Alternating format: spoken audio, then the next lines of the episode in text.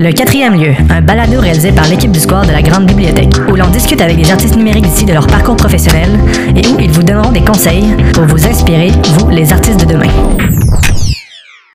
Bonjour tout le monde et bienvenue au quatrième lieu, le tout nouveau podcast du Square. Je m'appelle Frédéric Lemelin, ou Fred pour les intimes. Je suis technicien en nouvelles technologies au Square et artiste audiovisuel. J'ai eu l'occasion de rencontrer plusieurs jeunes qui se questionnent sur leur avenir et les choix parfois difficiles que ça implique.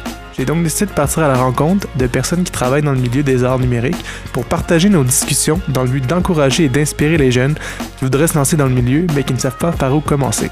Aujourd'hui, nous avons le plaisir d'accueillir Michael Lavoie, un artiste de niveau chez Sabotage Studio. Sabotage Studio est un studio de Québec qui a pour but de réaliser des jeux à caractère nostalgique. Bonjour Michael et bienvenue à notre émission Quatrième lieu. Euh, comment tu vas aujourd'hui? Euh, bien, merci. Est-ce que tu peux te présenter à notre auditoire? Euh, oui, donc mon nom est Michael Lavoie. je suis artiste de niveau chez Sabotage Studio. j'ai mes champs d'intérêt sont le jeu vidéo et les arts, donc je suis pas mal à ma place. Est-ce que tu peux me parler un peu plus de, ta position dans le fond de, chez Sabotage comme artiste?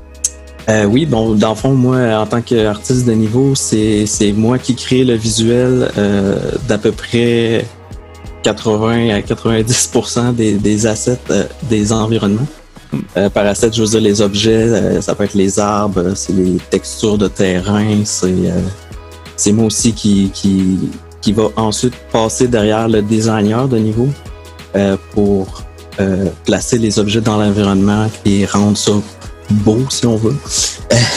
Parce qu'au début, dans le fond, moi, quand, ce que je reçois euh, du designer, c'est euh, ce qu'on appelle des gray box. Donc, c'est comme un niveau tout en gris avec euh, des simples couleurs. Et donc, c'est ça, moi, mon travail, c'est vraiment de, créer les objets qui vont aller dans l'environnement et ensuite les placer dans l'environnement dans lequel ils vont. C'est pas mal ça. Cool. y a-tu des projets euh, que tu as réalisé, qui te rendent fier, puis que tu aimerais nous parler euh, aujourd'hui? Hein? Euh, ben, j'ai travaillé sur beaucoup de jeux mobiles à mon premier emploi chez Frima. j'ai travaillé aussi. Un, des projets que j'ai beaucoup aimé travailler chez Frima, c'est ça s'appelle Fated. C'était un jeu VR. dans le temps que le VR commençait à peine, le Oculus avait même pas de manette. C'était vraiment. on était un peu comme des pionniers finalement. Euh, malheureusement, c'est pas un jeu qui a levé beaucoup, mais j'ai quand même beaucoup aimé travailler sur ce projet-là. C'était, j'ai travaillé avec un engin aussi que j'étais pas familier, donc j'ai appris beaucoup de choses euh, en très peu de temps.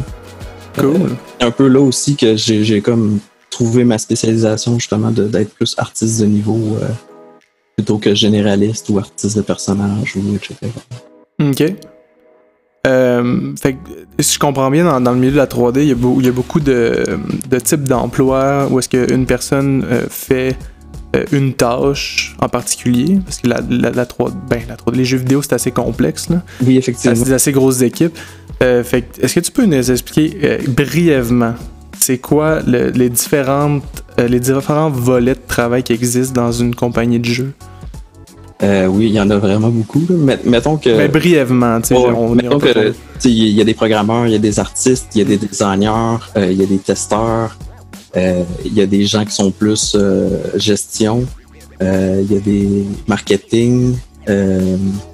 ensuite, il y a aussi tout ce qui est plus direction créative, qui est un mix de game design, puis de, de, de visuel, puis d'idées, puis de d'idéation, en fait, si on, veut, si on peut dire. Moi, je te dirais c'est pas mal ça, les, les champs principaux. J'espère que j'en oublie pas. Puis toi. Euh, ah, musique, audio, excuse-moi. Ouais, c'est vrai, il y a la musique. Ouais. Puis toi, t'as occupé quel rôle à travers tout ça? Euh, ben moi, euh, j'ai commencé ma carrière dans le jeu vidéo en tant que mon premier vrai emploi dans le jeu vidéo, c'était testeur chez Binox Activision.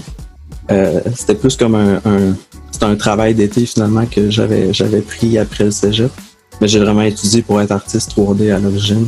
Ouais. Donc euh, après avoir fait le cégep, j'ai j'ai fait euh, un, c'était comme un stage sponsoré par les les, euh, les compagnies de Québec de jeux vidéo. Ça s'appelait Lendy. malheureusement, ça n'existe plus. Mais c'était comme un, un, un, stage de quelques mois qu'on créait un jeu et on avait des mentors des diverses compagnies. Comme moi, j'étais mentoré par Ubisoft Québec euh, à l'époque. Puis ensuite, c'est là que j'ai eu mon premier emploi chez Frima en tant qu'artiste 2D à la base, parce que j'ai quand même un intérêt pour le 2D aussi, tout ce qui est dessin, etc. fait que j'ai commencé chez Frima en tant qu'artiste 2D, mais ils savaient déjà quand ils m'ont engagé que j'avais étudié en 3D et que j'avais quand même des compétences pour travailler en 3D. OK. Fait que assez vite, après, après, je pense quelque chose comme 4-5 mois, euh, il y, a eu un besoin d'un artiste 3D, puis c'est là qu'ils sont, sont venus me chercher. Puis ensuite, tout le reste de, ma carrière chez Frima, j'ai été euh, vraiment artiste 3D. J'ai commencé beaucoup plus généraliste, puis au travers du temps, euh, je, me suis spécialisé plus dans les environnements. Jusqu'à jusqu'à faire quasiment 100% des environnements de trois jeux, je crois. Ah ouais. Environ. Ben, pas 100%, mais il y a deux jeux, c'est quasiment 100% moi, mais. Ouais. Cool. à la fin, j'étais pas mal un, one-man army pour tout ce qui est environnement. euh, puis, dans le fond, le studio Sabotage que tu es rendu maintenant, ouais. Euh, c'est quoi qui est de particulier avec ce studio-là? Qu'est-ce qui t'a fait. Qu'est-ce qui, pourquoi t'es rendu dans le fond chez Sabotage? Sabotage, c'est un projet de passion. C'est euh, en travaillant chez Frima, j'ai rencontré euh, le fondateur Thierry Boulanger, qui est un qui est à l'origine un programmeur. qui en gros, lui, il avait vu que. Parce que je suis un passionné aussi de pixel art. Puis il avait, il avait il m'avait vu travailler le midi sur des projets de pixel art. Puis euh, lui, c'est, sa passion, ça, a toujours été de faire des jeux rétro. Son rêve à l'époque, en fait, c'était de faire des jeux rétro, donc euh, du pixel art, tout souvent. Euh, fait que c'est un peu comme ça qu'il y a, dans le fond, on s'est, on s'est rapproché à en parler de pixel art, puis de jeux rétro, puis tout, puis tout. Puis quand il a finalement fondé Sabotage, ben, il est venu il m'a approché, puis il m'a, il m'a demandé si ça m'intéressait. Et bien sûr, le pixel art est une très très grosse passion à moi, plus que le 3D, je dirais, au final.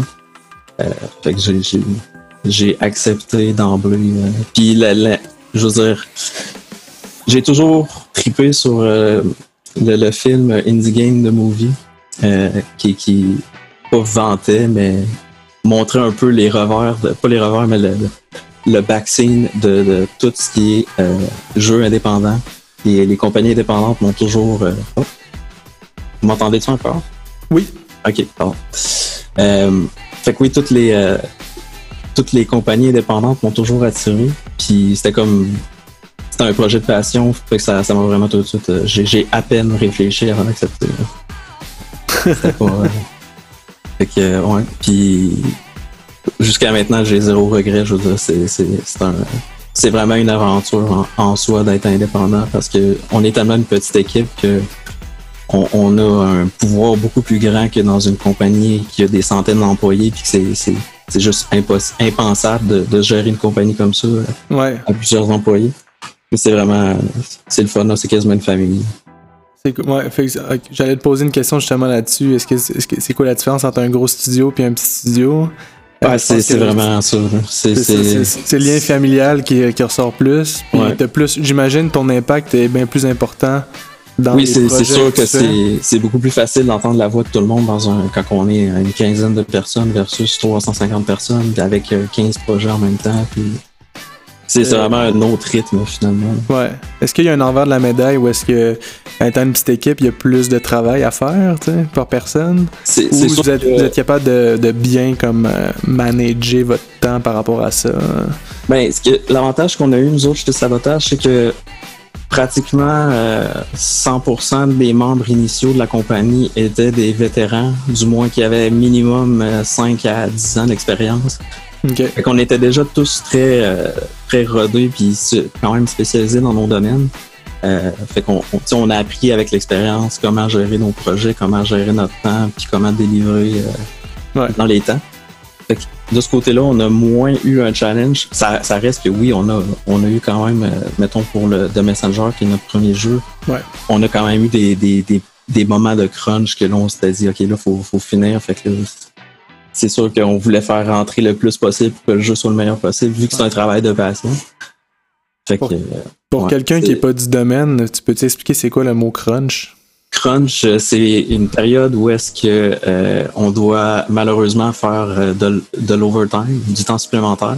Ouais. Euh, dans notre cas, ça a jamais été comme méga mandatoire. C'était vraiment plus que, comme je dis, c'est un, un travail de passion. Fait qu'on voulait tous que le jeu soit le meilleur possible. Ouais. Qu'on essayait tous de faire rentrer le plus de stock possible. Mais euh, malheureusement, je, je sais que dans le domaine, ça arrive que ce soit des, des, des trucs mandatoires. Ouais. Je- je- ça fait quand même plusieurs années que je suis plus dans les, les grandes compagnies, donc je sais pas c'est quoi le statut actuel mais euh, des choses. Mais euh, c'est la réalité. Là. Je veux dire, le, le jeu vidéo, c'est c'est- veut, veut pas, c'est un travail de passion. Ouais. C'est- des gens, c'est un domaine de passionnés. Euh, parlant un peu plus du jeu de Messenger, justement, on a eu la chance Ouais. nous d'y jouer ici euh, au Square avec l'organisme Montréal Joue qui est venu présenter le jeu euh, Oui. aux jeunes, aux ados, durant 2-3 jours. là. C'était vraiment le fun. Écoute, euh, on a pu voir justement le- ton travail d'environnement à travers euh, le jeu.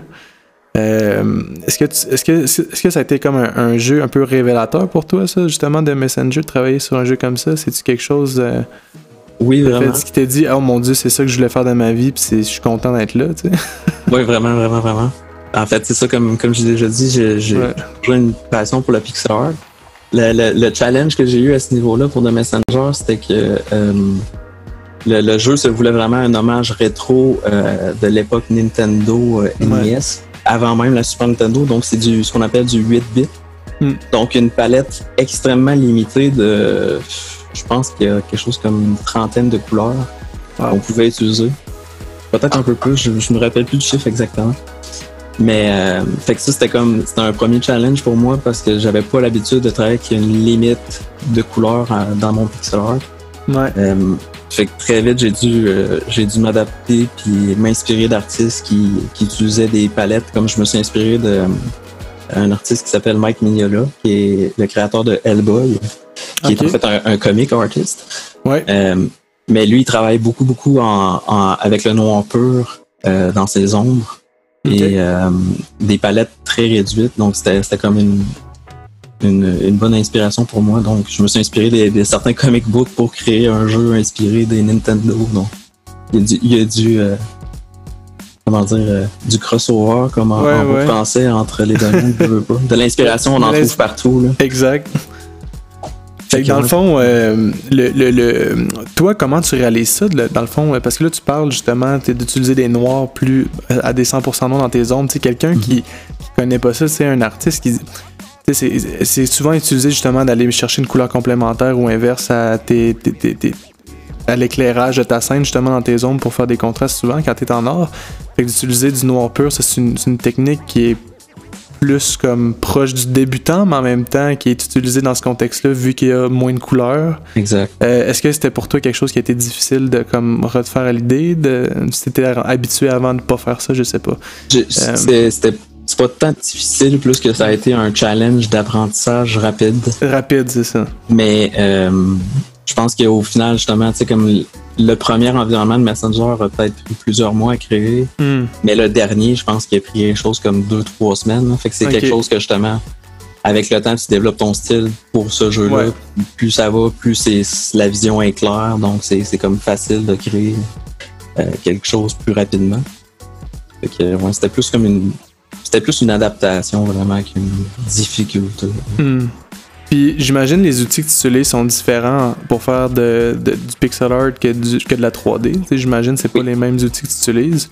Oui. Euh, c'est c'est quoi les outils toi que tu utilises pour faire du, euh, du pixel art pour le jeu vidéo dans le fond? Là? Pour le jeu vidéo, euh, personnellement, j'utilise Photoshop. Ok. qui est probablement overkill, euh, trop trop puissant pour, pour ce que c'est en fait. là. Ouais. Euh, mais c'est vraiment juste parce que depuis, dans le fond, moi je fais, je fais du pixel art depuis que j'ai quelque chose comme 12 ans. Ok. Euh, puis j'ai commencé dans Photoshop, fait que je suis comme resté là-dedans. Mais euh, aujourd'hui, avec euh, le ressort du pixel art, Ouais. euh, il y a beaucoup de logiciels un peu plus euh, spécialisés pour ça qui sont sortis. Euh, euh, je sais que nos animateurs utilisent un, un logiciel qui s'appelle Pixel Edit, qui s'appelle euh, Pixel avec un Y, donc P-Y-X-E-L Edit, E-D-I-T. Euh, c'est c'est vraiment le logiciel qui est comme plus spécialisé pour l'animation en pixel art. Euh, il y en a un autre qui s'appelle Ace Sprite, qui est A-S-E-S-P-R-I-T-E, euh, qui est un autre très très grand joueur dans le monde du pixel art. Cool. Versus, c'est ça, la 3D, ben, j'utilisais, mettons, ZBrush, euh, 3ds Max, Maya. Euh, c'est pas mal ça. De toute façon, euh, les, les outils font, qui font la même chose. En fait, c'est l'artiste qui, qui crée, c'est pas l'outil. C'est qui ça, au va- final, c'est le résultat qui compte. C'est le, ça. c'est, c'est le, le méthode par laquelle tu passes pour euh, atteindre ton résultat est pas tant importante tant que Le résultat les est technicalités sont là et le résultat est là. Parfait. Euh, Est-ce que tu peux, on peut faire un petit retour en arrière sur ton parcours, puis tu peux Oui. nous parler un peu plus de ton retour, euh, ben, ton retour, de ton parcours académique. Oui. Euh, on va partir du Michael du secondaire. Oui. Tu faisais quoi au secondaire, Michael? Est-ce qu'il dessinait beaucoup? Est-ce que c'était un- déjà un artiste? Ouais, ouais, ouais. euh, c'est, c'est pas mal là que j'ai découvert ma passion pour le dessin, vraiment. sais, ça, ça a commencé un peu jeune quand je copiais des, des Dragon Ball euh, dans mes cahiers de, de dessin, mais euh, au, au secondaire, c'est là que j'ai, euh, j'ai comme vraiment découvert mon, mon amour de, de- des mondes fantastiques, puis de vouloir créer mon propre monde fantastique. Puis ça passait beaucoup par le dessin. Fait que euh, j'ai, passé beaucoup de temps dans mes cours de secondaire à- à dessiner. Heureusement, ça n'a pas trop affecté mes notes. Euh, c'est pas le cas de tout le monde, malheureusement, mais. j'ai- Avais-tu des- avais-tu déjà une petite idée que euh, vers où tu voulais t'en aller au cégep ou ça a été ça, ça a-tu été une découverte euh, plus tard dans ton au secondaire ou tu le savais déjà que les jeux vidéo c'était une carrière qui t'intéressait hein? J'ai j'ai vraiment. J'ai eu euh, un parcours facile, si on veut. J'ai vraiment toujours su que je voulais travailler là-dedans. J'ai toujours. J'ai pas eu vraiment d'obstacles dans ma, dans ma carrière de- de- d'école, euh, Ouais. si on veut. Chanceux. j'ai- Ouais, non, c'est ça. J'ai pas eu à j'ai pas eu à changer de programme ou quoi que ce soit. J'ai Ouais. j'ai été chanceux parce que le programme de- d'animation 3D, synthèse d'image au Cégep Limoilou, Ouais. quand je me suis inscrit, euh, c'était la deuxième cohorte ever. Fait que c'était vraiment un nouveau programme. euh, Il y avait même pas encore de finissant dans ce programme-là. Fait que j'ai vraiment eu un timing parfait que Ça, le programme venait d'être créé, euh, je suis rentré, puis Ça, ça pouvait pas mieux arriver dans ta non, c'est ça, le- exact. C'était vraiment une bonne époque où est-ce que euh, il y avait un essor euh, niveau euh, scolaire euh, des médias euh, multimédia. interactif. hein? Ouais, exact. Euh, Puis y a-tu un conseil que tu voudrais donner à une personne qui veut se lancer dans, dans des études en jeux vidéo hein? Ou en art, euh, juste en art aussi, là, tu sais, tu- Je veux, je- l'artiste de dessin. hein. j'ai j'ai euh, un- une opinion un peu euh, biaisée là-dessus. euh. Ouais, on les prend tous.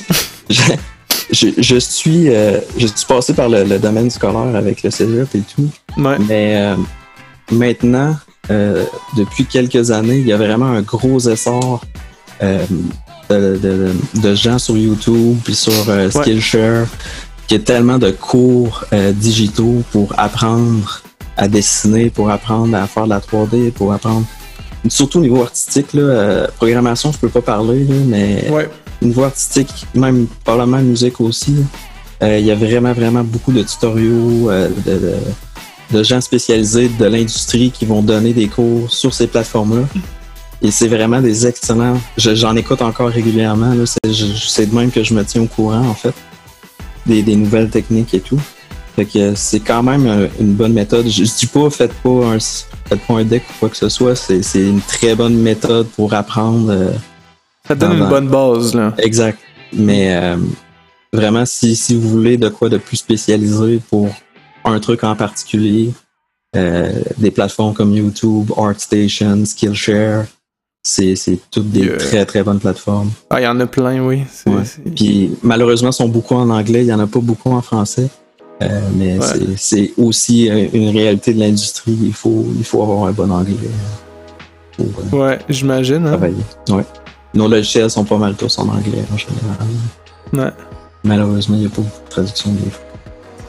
Est-ce que, euh, pa- parlant un peu plus justement là, de la formation à- à- en continu, là, toi, Mhm. tu, tu le fais de ton plein gré ou c'est quelque chose que tu sens, tu te sens obligé de faire dans le fond, dans ton domaine, de tenir au courant? C'est-tu quelque chose qui vient de toi ou c'est quelque chose que tu sens qu'il y a une pression euh, envers tes collègues de travail? Je sais pas.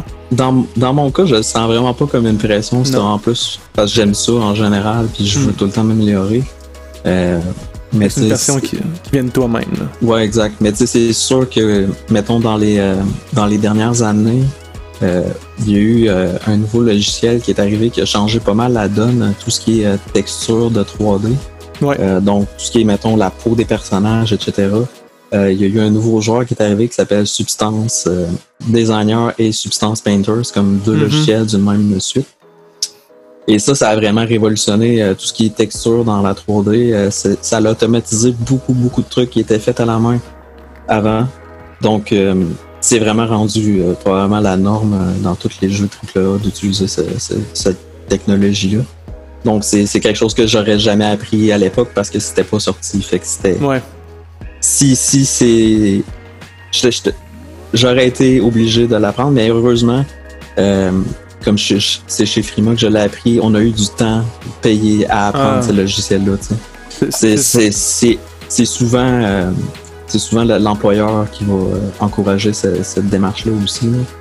parce que je veux dire si tes employés se font pas c'est dur de, de, de créer puis de rester à jour euh.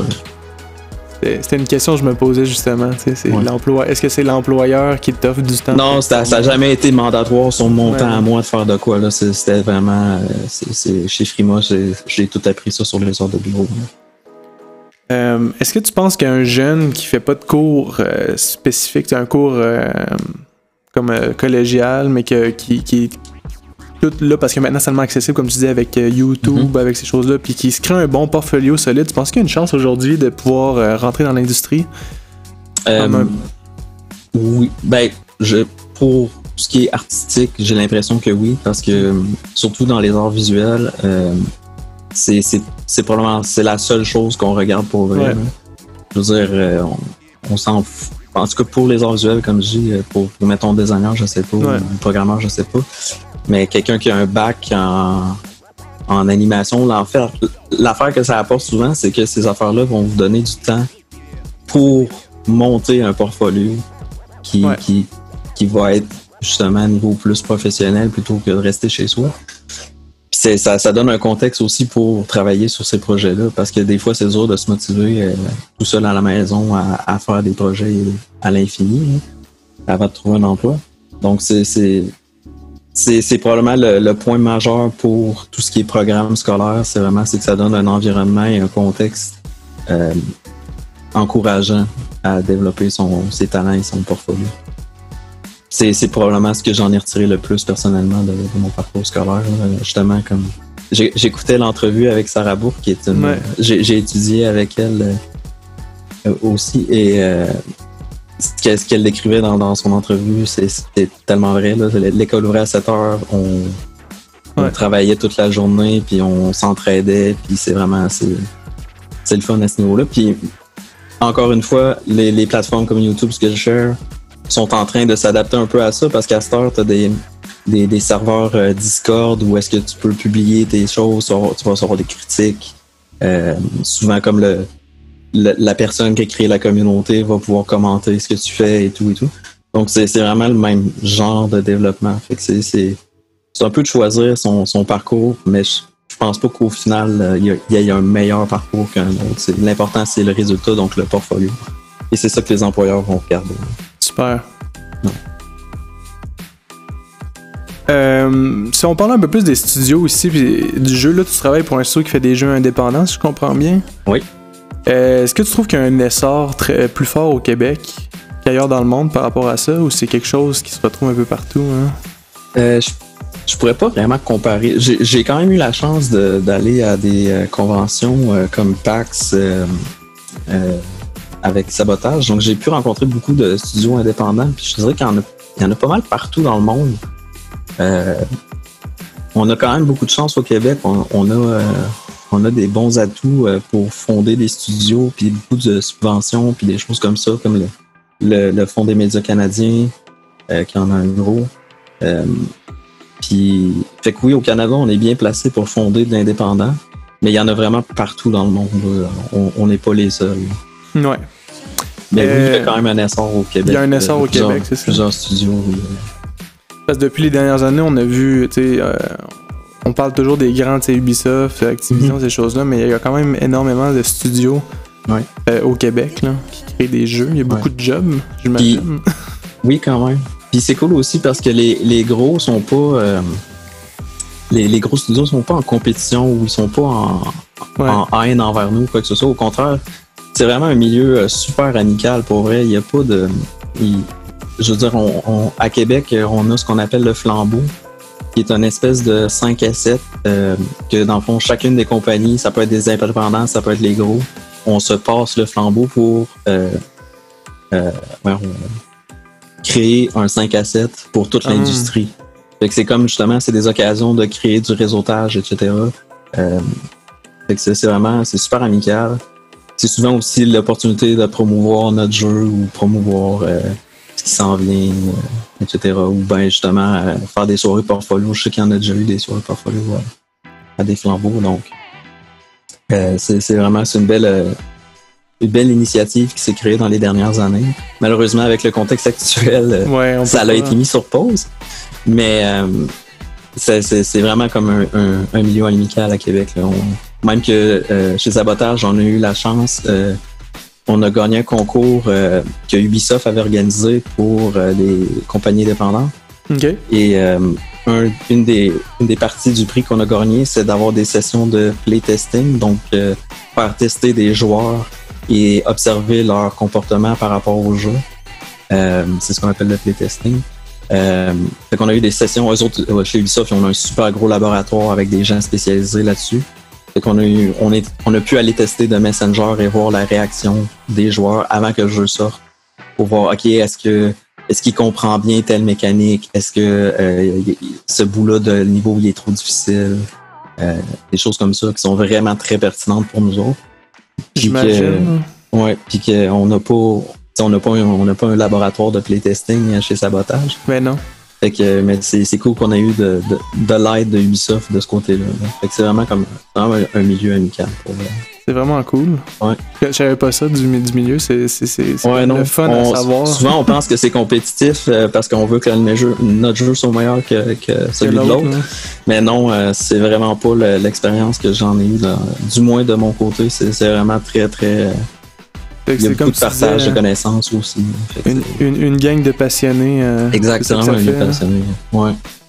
Euh, mais c'est ça, justement, avec le. Là, tu, tu viens sur le sujet de- du contexte actuel. Mhm. Là, on est dans, présentement encore dans, un- dans la pandémie et le travail surtout à la maison. Toi, tu Oui. travailles, j'imagine, à la maison maintenant. Oui. Euh, Est-ce que tu trouves que c'est difficile en tant qu'artiste de- d'être euh, du matin au soir chez toi en tant que créateur ou ça t'a jamais euh, importé euh, Ah, J'ai un peu de chance parce que je suis, assez ermite euh, de base. Je- comme, comme j'ai dit, je suis passionné de jeux vidéo, fait que je suis tout le temps en train de gamer. Ouais. Fait que j'ai eu la chance de que ça m'a pas affecté autant mentalement ou quoi que ce soit que, que d'autres personnes. La, la plus grosse difficulté, c'est quand même encore aujourd'hui, je suis un peu en struggling avec ça, c'est d'avoir le réflexe d'appeler mes collègues et discuter de choses comme je ferais au studio Ouais. de façon naturelle, de juste me lever puis aller parler à mon collègue. C'est des fois c'est juste de, tu sais, on a on a un système de chat euh, en texte, mais des fois il y a rien comme parler d'un problème ou de quelque chose directement à la personne puis d'essayer Ouais, de trouver ouais, une solution en direct. Parce que le texte c'est bien beau, mais il faut que tu juges chaque mot, comment il va être interprété, etc., etc. Donc, c'est quelque chose que même encore aujourd'hui, euh, je suis encore en train de développer le réflexe d'appeler mes collègues justement pour essayer de résoudre. Je l'ai fait tantôt, je suis comme, je suis content, je vais ah ok, ouais, là, ça c'était une bonne opportunité de le faire. puis on a réglé le problème super vite, puis ça s'est bien passé. Fait qu'on on, on est chanceux en jeu vidéo, euh, on est quand même un domaine qui, qui s'adapte facilement au travail à distance. hein. Puis nous autres, chez Sabotage, on, on est allé en confinement euh, presque day one. euh, même avant même que ce soit annoncé, on, on avait décidé de le faire. Avant que ce soit mandatoire, on avait décidé de le faire par nous-mêmes. Fait que, euh, non, c'est ça. On, on est rendu quand même. Ça n'a pas tant impacté la vitesse de production. C'est quand même bien. c'est le fun. C'est euh, toi qui es un grand gamer, as-tu un jeu préféré? Hein? Euh, J'en ai vraiment beaucoup, en fait. Je- je- je- J'avais pris des notes. euh, quelques-uns. euh. Euh, euh, ouais, c'est ça. Je, c'est ça, je pense pas que j'en ai un en préféré, euh, mais niveau euh, rétro, j'ai pas le mal Donkey Kong Country 2, euh, Chrono Trigger, Final Fantasy VI. Ça, c'est des, euh, c'est des gros jeux qui m'ont beaucoup inspiré. Je parlais les Mario aussi, tous les Mario, Ouais. euh, j'ai beaucoup joué. Euh, sinon, je suis un joueur beaucoup de MMO aussi, donc j'ai joué beaucoup à World of Warcraft. Euh, je joue beaucoup ces temps-ci à Final Fantasy XIV. Euh, sinon, je suis un grand fan de, euh, on appelle ça les Souls-like, donc euh, les jeux qui ressemblent à Dark Souls. Ah oui, oui, oui, oui. Genre, je suis un grand fan de toute cette série-là. Mon préféré étant probablement Bloodborne, Ok. qui est celui plus époque victorienne avec un mix de Lovecraft, euh, donc Cthulhu et toutes ces choses. Ouais. Euh, sinon, euh, j'aime beaucoup les, les jeux comme Diablo, euh, Path of Exile, etc. Donc, euh, je joue beaucoup aussi avec mes collègues à Overwatch. J'ai vraiment comme une palette diversifiée de, de, Parce- Le jeu que t'aimes. de jeux que j'aime parce que anyway je, je cherche l'inspiration partout puis dans les jeux c'est pas parce que je fais un platformer ou que je fais un RPG que je trouverais pas de l'inspiration dans un dans un FPS ou dans un jeu d'aventure à troisième personne Ouais. comme j'ai trouvé de l'inspiration hier dans un dans un jeu d'horreur qui s'appelle Amnesia euh, Rebirth Ok. euh, j'ai trouvé de quoi de cool que je vais sûrement réutiliser à quelque part dans mon travail euh, comme inspiration ben oui, c'est cool ça. puis je veux dire, ça se trouve partout, pas juste dans les jeux, ça peut être dans les films, les comics. Que, Ouais. C'est c'est- c'est un peu ma méthode. euh, C'est un peu ma défaite de gaming. c'est de trouver des- J'aime ça trouver de l'inspiration puis visiter des mondes, vu que je crée des mondes. Fait que c'est c'est le fun d'avoir comme une, une, une, banque palette. de. ouais, une palette de références euh, à, ré- à référer. Ouais. Est-ce que, euh, ben là, présentement, vous travaillez sur un nouveau jeu, j'imagine, là? J'ai, vu passer que c'était Sea of euh, Stars. Stars, yes. Euh, tu peux-tu nous parler un peu brièvement de ce que tu peux dire, justement, sur le jeu? hein? Oui, dans le fond, c'est un RPG inspiré des RPG étant un role-playing game, donc un jeu de rôle, euh, inspiré des jeux de l'époque, euh, je dirais Super Nintendo, PlayStation 1. Euh, Puis euh, probablement que la première inspiration, ça serait Chrono Trigger comme référence. Ok. Euh, mais c'est vraiment, dans le fond, on fait le traitement sabotage à. euh, ce qu'on appelle le traitement sabotage, c'est qu'on prend un feeling nostalgique et on le modernise. Donc, on va chercher vraiment la, la nostalgie des jeux rétro.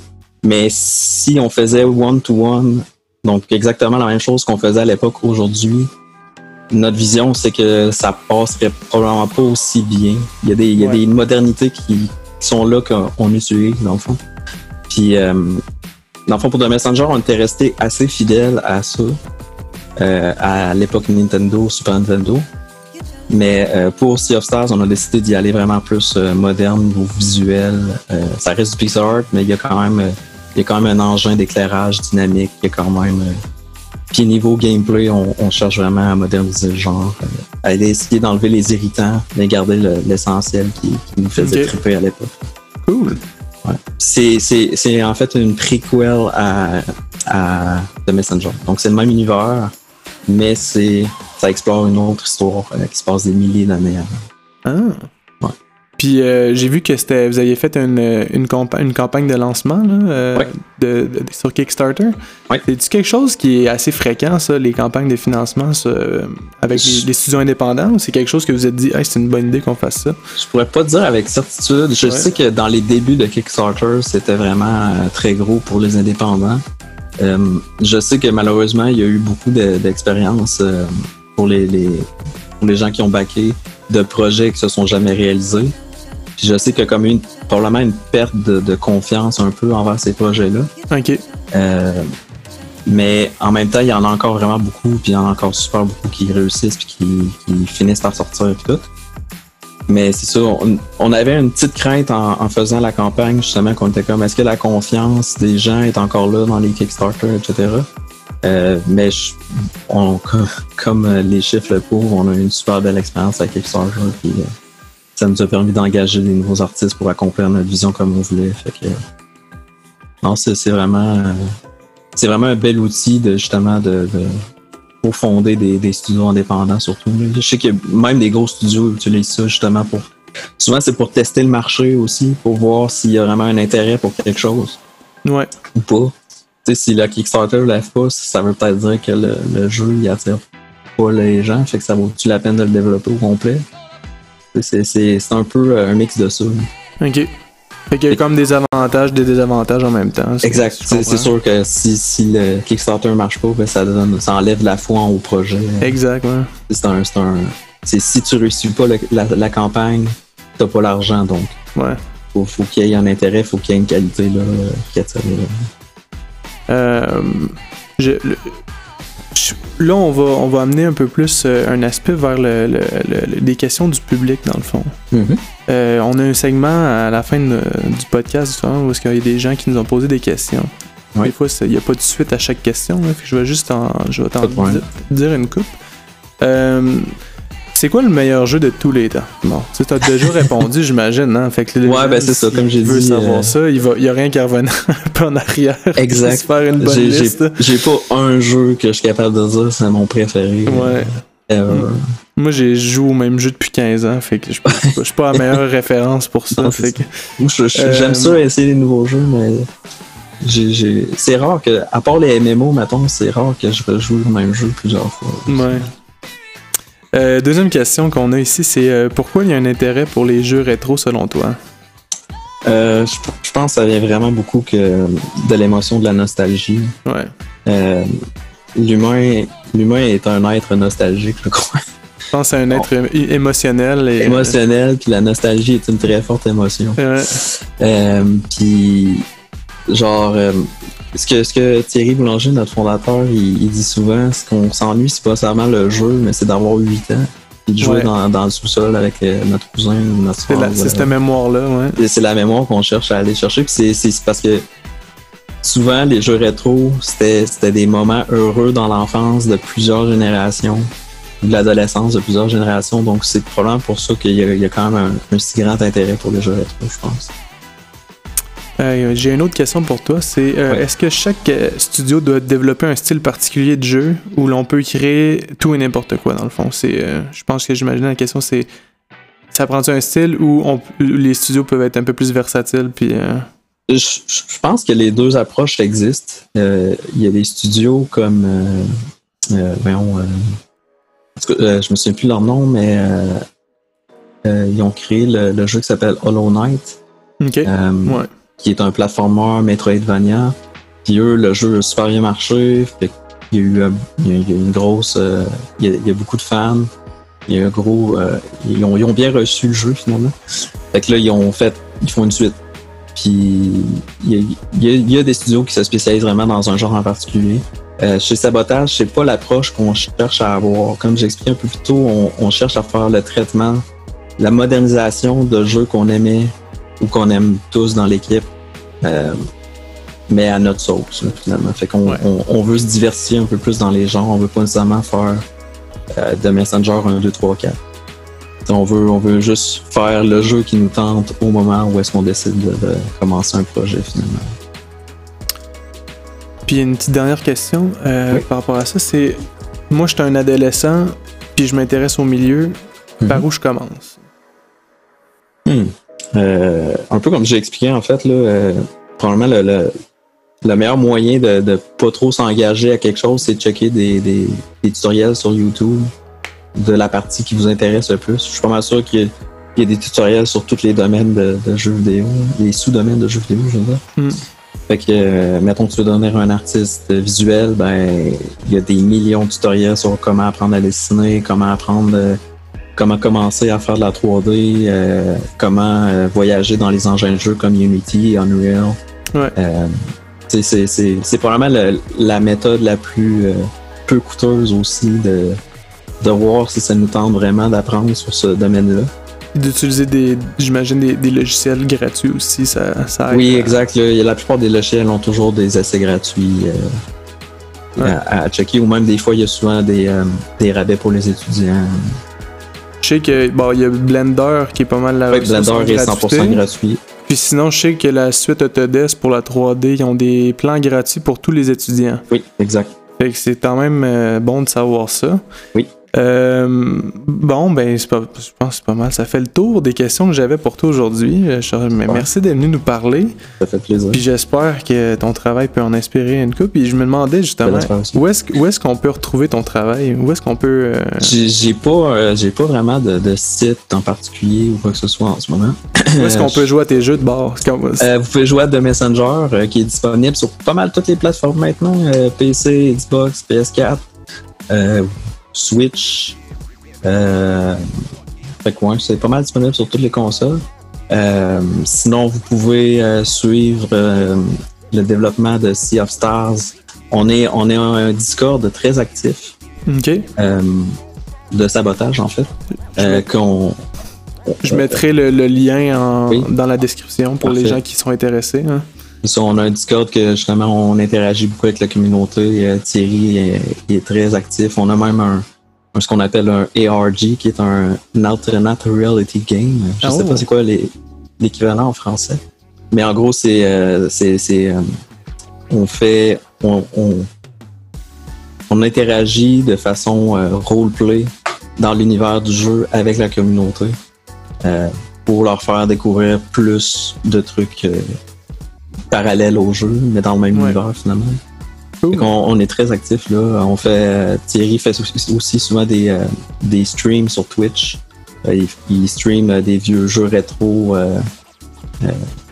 Puis il discute avec la communauté. C'est vraiment super friendly. Puis toi, est-ce que tu as des projets personnels encore? As-tu quelque chose que tu travailles ou t'es plus concentré Euh, 100% sur le domaine?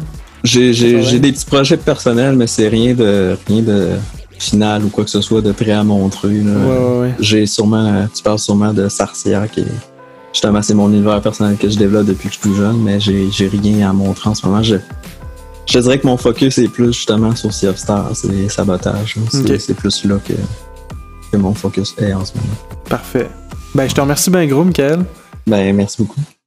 Le Square est un espace de création numérique pour les adolescents du Québec de 13 à 17 ans. Nous avons à votre disposition du matériel de création numérique et du personnel qui peuvent vous aider dans votre cheminement artistique et technologique. Je tiens à vous rappeler que vous pouvez utiliser notre espace physique à la grande bibliothèque et nos ressources en ligne au square.bnq.qc.ca.